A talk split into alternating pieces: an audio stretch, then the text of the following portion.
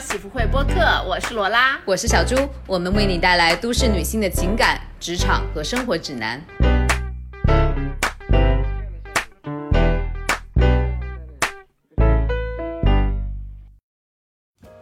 喜福会的各位听众，大家好，这一期呢是小猪的 solo，想。在这个年末的时机，给大家聊一下我今年看过的喜欢的和想吐槽的电影和剧集。喜欢的三部，想吐的也是三部。嗯，其实我自己是一个小小的影迷，不是什么观专业的观众，没有受过任何的科班训练，但是就是凭着一腔热情，啊，去来跟大家分享这个事儿。我大概在。近十年来，十多年来，每年会看一百部多一点那么一个数量的电影和电视剧，就自己有这个习惯，会在豆瓣上面标注一下。那呃，今年呢，我数了一下，呃，大概也是一百一十部左右的电影和剧集。那总结下面总结来了这几部我喜欢的。第一部呢，想跟大家推荐一个我喜欢的电视剧，呃，《美国罪案故事》第三季《American Crime Story》。呃，第三季呢。我之所以想看它，是因为它讲了一个我特别感兴趣的话题。第三季叫做 Impeachment，就是弹劾，讲的是克林顿和莱文斯基的那件事情。嗯，这件事情呢，其实就是我小时候，因为是我在小呃我小时候它发生的嘛，我就模模糊糊的记得说克林顿和一个比他小很多的一个白宫实习生发生了一个叫莱文斯基的。一个实习生发生了这个婚外情，但是具体的细节我是完全模糊的。就我整个人对于这件事情也没有什么过多的想法和判断，只是莱文斯基这个名字就是深深的印在了我的脑海里。我看这部剧开始的时候，开篇的时候那上面就是一个黑黑幕嘛，然后显示一九九五年。我想，天哪，一九九五年。已经是一九九五年的事儿了嘛？那一年我妈才三十一岁，现如今我自己都三十一岁了，呃，时光确实是有点啊，太过于残忍。嗯，我很惊讶于，就说说说到这个这个事件，我很惊讶于那个时候，Monica Lewinsky，呃，莱文斯基他其实才二十二岁，然后二十二岁啊，和一个总统，一个五十多岁的总统有这样的一段关系。他们之间的这种权力、精力和陈述度之间的不平等，放在现在就是一个 Me Too 的故事。那说回这个剧集，我喜欢它是因为我觉得它对这个故事有很好的把握和一个很好的分寸，他对于细节这种还原是非常到位的，节奏和这种转场的快慢也刚刚好，这个气氛呢是带一点。悬疑和阴沉的，但是它其实在一个香艳的故事和一个沉闷的、严肃的政治戏当中，实现了很好的平衡。另外呢，就是在角色方面，我非常非常喜欢他的这个角色塑造。首先，他的出场人物是非常多的，但是每一个人呢都令人印象深刻。从角色的。他的选角、他的台词、他的人物性格的塑造，即使是那种很不起眼的人物，或者是出场时间非常短的人物，都是非常生动。因为每个人就跟现实生活当中一样，每个人都是很不同的。每个人参与到这件事情当中来，他都有自己的目的。就仅仅是一群 FBI 的探员，就是 FBI 那么一个，就是一个模糊可以模糊处理的群体，它里面都有至少有三个。令人印象深刻，就是你想得起来这三个人他的具体的这个功能，他们的性格什么样子的工作方式，你都是能够在在心里面有一个印象的。那主角的选择呢，其实也挺有意思。他有两位女性，一个是莱文斯基，另一位是一个叫 Linda Tripp 的一位呃中年女性。我之前都不知道，Linda Trip 其实是她是在克林顿和莱文斯基这件事情上扮演了如此重要的作用，因为她是莱文斯基的同事，五角他在呃。五角大楼的同事，这个 Linda Tripp 呢，她以前也是在白中白宫工作过的，是担任一位政要的秘书工作。后来呢，就是可能白宫没有人要她了，所以说就把她呃等于发配去了五角大楼。然后她在五角大楼呢遇到了莱文斯基，因为莱文斯基当时也是因为他在白宫和克林顿走得过于有点近了，所以说。在那个克林顿在争取连任的时候呢，莱文斯基就也是被派发送到了呃国防部不叫大楼工作。然后 Linda Tripp 呢就和他就接近他，和他成为了所谓的闺蜜。莱文斯基呢就向他倾诉了很多他和克林顿之间的事情，包括他们发生关系的这种细节呀等等。Linda Tripp 就把这些通话内容全部都录音了。最后，这个录音带成为了一个很重要的证据，来去证明克林顿在莱文斯基这件事情上。撒谎了，直接导致了克林顿被弹劾。但是在这个剧集当中，他就非常非常详细的给你展示了这个 Linda Trip，他的心理的动机，他做这件事情是动机是什么？就是他对白宫的这种稍微怀着一点的怨恨，同时他这种想靠近权力的呃这么一个心心理，想出名，想变得重要。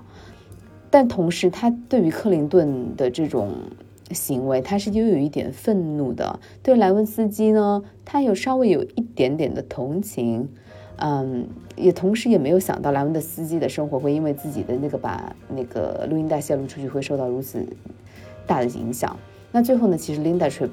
在这件事情之后也是遭受到了全美很多很多人的唾弃，他的人生后面都围绕着这件事情来开展，就没有办法。获得一个正常的生活了，就是除了呃莱文斯基和呃这个 linda trip 之外，这里面还有呃后面有几集也是涉及到的呃希拉里，希拉里到他呃克林顿跟他承认说他和呃莱文斯基确实是有染。呃，因为克林顿他之前一直否认嘛，希拉里还说非常的相信他，也出来把他上电视，参加各种呃那种公众的一些活动，帮他说话，站在身边支持他。但是后来他终于知道了这件事情是克林顿在骗他，没有跟他说实话。呃，后来克林顿生日的时候，他们就去呃他们的一个那种呃一个 summer house 怎么说呃度假房度假，呃。吃过晚饭了之后大吵一架，就是说你这个猪队友让我那么帮你，让我看起来很蠢，就特别的生气。两个人在屋里大吵，克林顿就说：“你不要离开我。”希拉里就说：“离开你，我不可能离开你。如果说我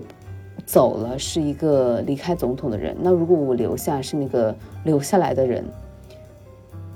他没有办法，他怎么样都是输，因为他一直以来投资的就是这个，是这个家庭，而不是他自己。当他们吵完这个架的时候，嗯，第二天克林顿他就离开了，因为他还要工作，呃，然后希拉里他就早上起床了之后，就是在屋子里面逛了一圈，他看到桌子上面有一个杯子，那个杯子就是克林顿喝过水的杯子，他下意识的就把这个杯子捡走。呃，去洗、去收拾之类的，但是他又愣了一下，然后就把这个杯子放下，放下之后自己就去海边了。那这个海边呢，是之前就是他们白宫的人，他们身边的人告诉他，因为海边很多狗仔队，让他不要去的。但他今那一天克林顿走了之后，他就做了一个决定，就那么一个放下杯子，然后去海边的那个动作，你就可以特别的和他。就虽然说没有什么台词，但是你就可以和他共情，你就能感受到说啊，他说，他觉得哦，我今天可能就是不想迁就你了，我就是这一点事情，我不想为你做了。嗯，总之我觉得这这部剧让我看完了之后有几个很大的感叹，一个就是。这么一个大事是由无数的小事、无数人的选择、无数人的决定所串联起来的。就任何一个环节有问题，这件事情都不可能发生，而且它的发生以一种任何人都没有意料到的方式发生了，甚至就是很随机的。第二个事情就是这个是丑闻，让我想，如果说发生到今天的话，这里面的一些女性角色角色，比如说莱文斯基，她的。他受到的谩骂，他受到的这种 slut shaming，就是这种网上的这种暴力，是不是会好一点？他是不是会得到得到更多的支持呢？第三点就是，这里面的这些塑造的很多的女性，嗯，不管是她们是权力上端的，像希拉里，还是说她们是中层，嗯，像拉文斯基，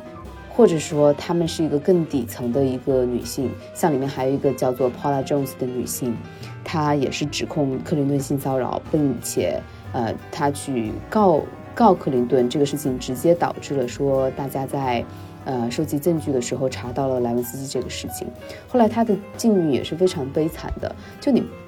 她是一个下层女性，而且她的境遇或者是，嗯，她的遭遇会比其他的像莱文斯基啊会更加悲惨一点。所以这里不仅仅是有一个性别的因素，也有一个阶层的。解一个那么一个因素在，但是大家都是一个就在某种程度上面被牺牲的、被消费的那么一个角色，这件事情是没有赢家的。嗯，总之我给了我一些想法吧，我觉得还是非常的推荐大家去看一下这部剧的。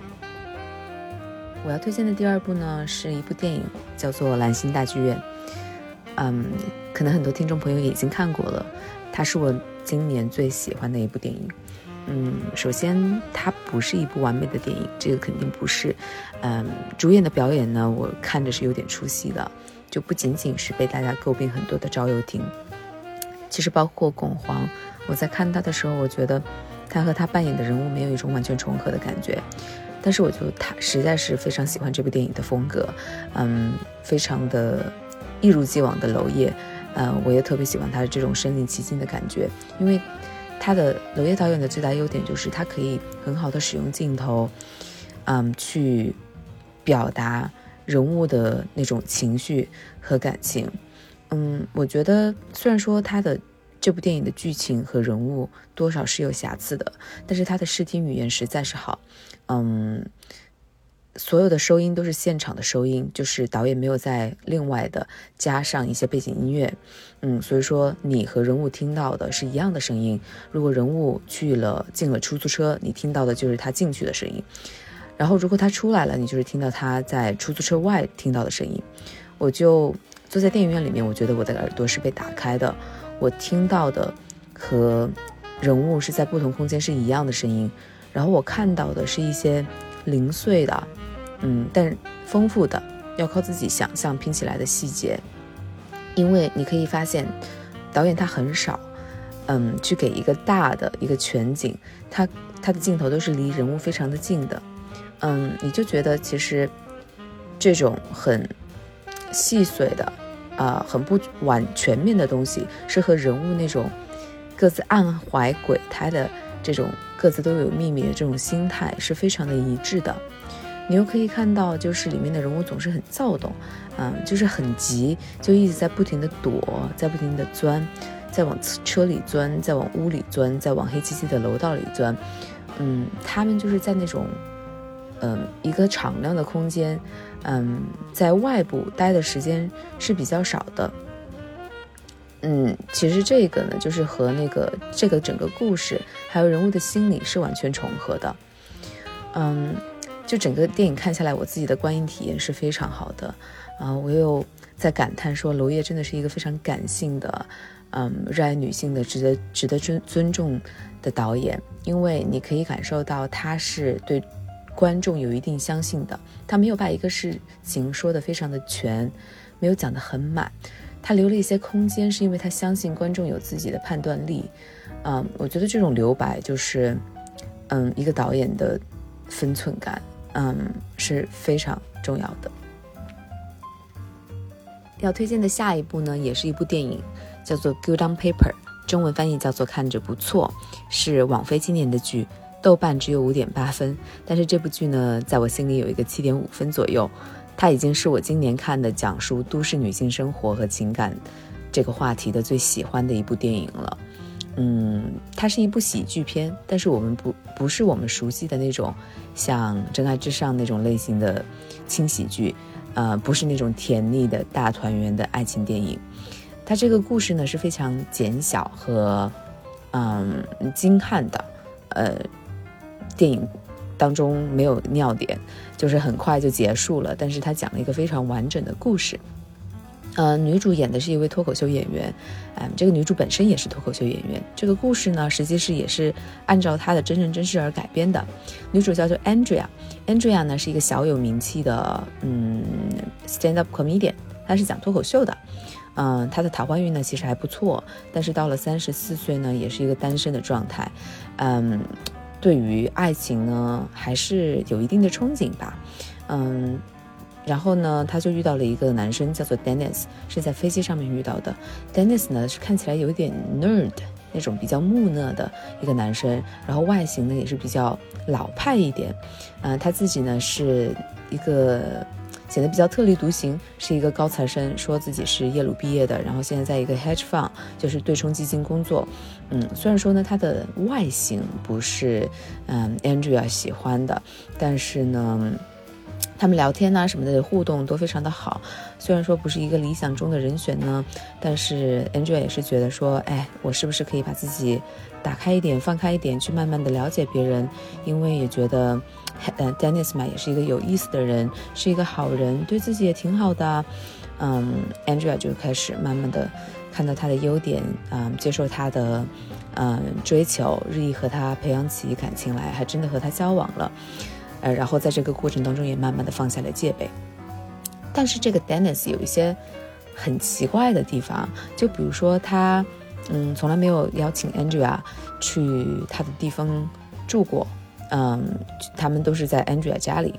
嗯，然后呢，就有时候有吃饭的时候呢，信用卡还用不了，换了好几张刷，这样子情况也是有的，然后这些 Andrea 也在想说，这个是不是我多虑了，或者是我是不是？嗯，不应该那么想他，但是 Angela 有一个好朋友实在是不放心，然后就督促 Angela 去设计了一些场景，去，嗯，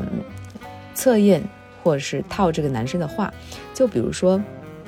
这个男生说他自己在耶鲁的时候经常打高尔夫，那女主呢就专门安排了一场高尔夫，但是男主在打就一挥杆的时候，就是突然倒地，说自己腰被扭到了，然后就去休息了。然后在这个过程当中，其实就有很多的笑料。在这个笑料的同时，我们也是带入了女主，和她一起怀疑说啊，这一期系列的事儿是不是真的凑巧？就我们是不是被城市养得太过于精明，都不会放开自己去爱一个，嗯，就是去爱一个好人，是不是这一切都只是误会？但是越往后面走呢，就你会看到，实在是有点唏嘘。因为他们发现这个男主就是一个彻头彻尾的骗子和混蛋，甚至这件事情被揭穿，他和男主彻底分手了之后，过了好久，他还收到了法院的传票，是这个男主把他告上了，因为他们在一起之间发生的一个事儿，把他告上了法庭，然后要他赔钱，要他坐牢。我当时就是看到后面，我觉得非常的震撼，你就想不到。前面这个道貌岸然，看起来非常 nice，然后非常温柔，非常对你那么好的一个人，到了后面翻脸成为了那么一个人。你以为他只是窝囊而已？嗯，他的他的这些身份都是他自己编的，他根本不是耶鲁毕业的，然后他根本也不是做对冲经济基金的工作，他就是一个 loser。大家都以为他只是 loser，但是没想到他更进一步，他还是一个想去伤害女主的人。我觉得这个实在是。非常的现实，可以反映我们现在的这个约会和婚恋市场的很多问题。然后你站在女主的角度说，她是一个在大城市的一个三十加的女性，你好不容易说到了一个所谓的婚婚恋的年龄，啊，你去寻找自己的伴侣，但是呢。嗯，你学着去，虽然说这你遇到这个人不是你理想当中的那个人，但是你也不想那么快给别人下结论，然后你真的是慢慢的打开自己，去尝试着进入一段关系，去尝试着对别人好，没有想到最后你发现这个人是一个非常糟糕的人，嗯，可能自己还被有杀猪被杀猪盘的危险，但是呢，这一切都没有关系，你经历了这一切之后，你依然可以站起来，你不用是那么。你不用，你不管是在事业上面还还也好，在感情上面还好，你不用什么都拥有，你可以都做的普普通通，你也可以就是没有事业，或者是说，呃，没有感情，但是这也没关系，最重要的是你活下去了，嗯，你去你击败了那个欺骗你的人，嗯，总之，这部电影我觉得看下来是非常真实和非常有力量的。虽然说它不是一个圆满的结局，但你可以获得挺不错的观影体验。说完了我喜欢的三部电影和剧集，现在我就要，嗯，打开吐槽模式来讲一讲我不喜欢的作品。第一部是《沙丘》，嗯，首先这当然不是一部很差的电影，嗯，只是我觉得它可能没有某一些观众说的那么的神，嗯，这个导演的其他作品我其实也不是特别感冒的，可能就是我不大喜欢他的风格吧，嗯，比如《银翼杀手》。我觉得也对我来说也没有那个所谓的那种神作的感觉，嗯，但是降临我是非常喜欢的，嗯，因为这个故事本身对我来说就是很有吸引力，嗯，我觉得沙丘的，在我这里问题就是文戏还是特别的差，虽然说这个画面说怎么史诗啊宏大，但是就是在人物啊剧情方面就显得。稍微有点薄弱了，不是？嗯，首先声明，我是没有看过书的。很多人说这部电影就是，哎，你看这个一定要看书，不然你就看不懂，或者是就没有资格批评。那我觉得，那如果没有看过书就看不懂的话，那就没有必要来拍一个电影嘛，对吧？如果说电影拍出来了呢，那自然就是按照电影的这个那么一套逻辑来评价这个电影。它应该有一个完整的故事、完整完整的人物，还有一个比较好的逻辑。但是我觉得在沙丘上面就是不大有，就画面其实就还好。我觉得什么沙漠什么的也不是没有见过。你要说沙漠的话，我觉得可能 Mad Max 那样子的就已经拍的到现在就拍到顶了，也没有非常超越的东西。然后这个故事呢？我觉得特别的迷，就是我感觉下来就是，你就能知道他是一个非常老的一个老头写的，也可以理解，因为它是一个六十年代的故事，整体感觉就是非常古老的，然后大家都用的非常古老的政体，非常过时的组织行为模式，然后一个部落找救世主的那么一个主线故事，然后我也不明白为什么它要叫科幻。在我看来，它其实就是一呃有一个长得比较像蜻蜓的飞行飞行器，呃二，然后大家都是在不同的星球上面的，就是你可以太空穿越，呃不是穿越，sorry，就是在太空走来走去，你可以去到另外一个星球。但是我觉得这个就没有这个必要，因为这个对于故事没有什么特别的作用。你要是把这些星球换成几个省市自。自治区、直辖市好像也没有什么，没有什么大的影响嘛。然后在叙事上面呢，嗯，他用了很多闪回，就是你可以看到说甜茶，因为他是一个可以看到未来事情的人嘛，对吧？嗯，他动不动就可以看到那个女主赞达亚，其实就在这个电影里面她也不算女主，反正就是一个就挺重要的女性角色赞达亚，但是她就一直闪，一直闪。那我觉得就有点遗憾了，因为你其实闪一会一回就够了，或者说你闪的要这个东西要是非常非常的重要呢，你可以闪很多次，但是你每次重点都应该稍微有点不一样吧，对吧？但是你就不要一直闪他的那个，连动作都是一样的，那我觉得这个就是不是就是有点凑时间的意思呢？好的，这是我是一些呃。小小小小的想法，大家嗯就不要骂我。好，第二步要吐槽的就是上期。其实我真的已经期待很久了，但是莫名的就是非常的失望。这个和所谓的说这个故事辱不辱华，或者是那些主演长什么样子毫无关系。我觉得就是故事不行，人物不行，矛盾不突出，然后。莫名其妙，主角们的动机非常的奇特，我也搞不懂他们每个人到底是为为了什么而在行事的。从画面来讲呢，就是不美，然后也不宏大，呃，也不高级，花花绿绿的，嗯，美术美术特别的糟糕，呃，人人人打人，呃，人和怪兽打乱打一通，嗯，就挺混乱的。但是我觉得前面部分还是不错的。那最好的一场戏就是他们在公交车上面打架的那场戏，我觉得打完了之后就可以关了。后面就是从他的身世开始，然后，嗯，就就没有什么必要再看下去了。嗯，但是那个刘思慕老师的身材还是非常可观的。呃，虽然说他的样子在演员里面实在实在是一般的样子，但是我不得不说，你把就凭良心说，我觉得他比那种平均的中国男性的水平还是好看一些的水平。那我觉得，如果这样子的人，其实在大荧幕上面也是很好的呀。你要是平时看到他，我觉得也是勉强可以叫他一句帅哥的吧。嗯。而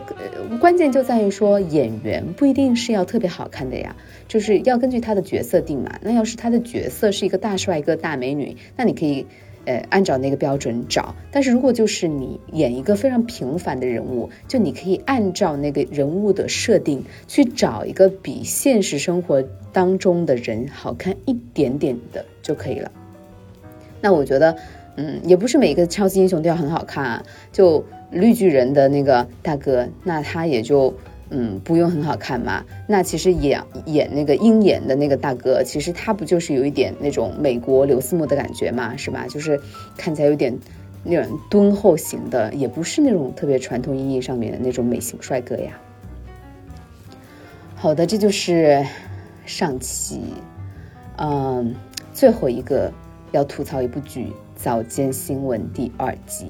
其实早间新闻一的时候，还是作为那种 Apple TV 非常标志性的一部剧。虽然说早间新闻一呢，我觉得呃也不是什么神剧，但是还是不错的，值得一看。但是在看这个第二季的时候，我真的就是满头的包，嗯。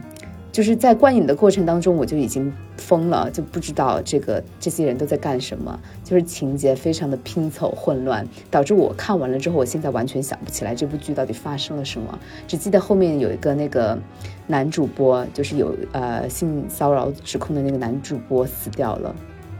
其实这部剧的演员真的是，就是挺挺有名的一个演员，挺有名的一些演员，呃，那个瑞希威瑟斯彭也是拿过。影后的，但是他在这里面都演得像一个刚进电影圈的新人一样。不过他跟安妮斯顿比起来，那真的还不算什么。安妮斯顿实在是演得太差了，就是比第一季还要更差。她演得非常的非常 drama 的一个女主播，嗯，她的其实有很多。有感情戏，他是一个情感非常激烈的人，因为他经历了其实呃也是很不好，人不好，非常不好消化的一些事情。但是他为了表现这些他的这种情绪呢，他动作就是非常的有限，就是摸他的头发，大口的呼吸，表现他的焦虑，或者是就是一直在喊，一直在叫，就是一点点的优点和魅力都没有的一个人物，你就完全不知道他为什么凭什么。变成了一个那么有名的一个女主播，在美国红了那么多年，然后电视台还要把她请回来。我能够理解这个人物，大家想把她塑造成一个非常复杂的、有缺点，同时又极有魅力、极成功的人物。但是一个有缺点的人物，她会被大家喜欢，她会那么成功。能够作为一个剧集的主要角色，他一定是在某一个方面极其突出的，而你应该去着重表现他的那个极其突出的点。那对于 Alex 来说，这个点就应该是他的新闻能力是极强的，就应该去体现他是怎么样去做新闻的。但是这部剧并没有。那一个很简单的例子就是像国土安全里面的那个 Carrie，就作为一个人，他的问题真的就。太多了，他也经常焦虑，他还有那个 bipolar 双向情感障碍，他对于人甚至有点不择手段，为了他达到他的目的。但是你不得不敬佩这个姐的业务能力，你看到她那种执着，看到她那种对于工作的这种热爱，嗯，你就知道这部剧它存在的原因是什么，这个人物它存在的原因是什么，为什么要去写它。所以说，在早间新闻第二季里面，这里的里面真的什么都没有，人物的这个感觉，我感觉真的很像小孩子在过家家，在幼儿园在吵架，然后青春期的男女在就不停的疯狂的呃喊叫，然后和好，嗯，不知道不知道目的是什么，不知道为什么要拍这部戏，总之就是非常非常的失望，嗯。完全是断崖式的，呃，水平的下跌和第一部比起来的话。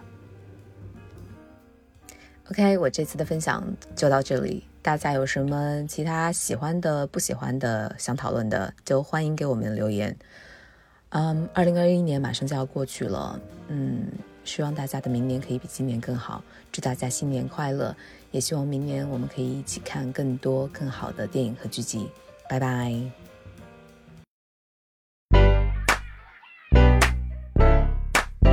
朋友们，谢谢收听今天的喜福会，摩登女性的精神姐妹。你可以在喜马拉雅、小宇宙、网易云和 Apple Podcast 找到我们。下次见，拜拜。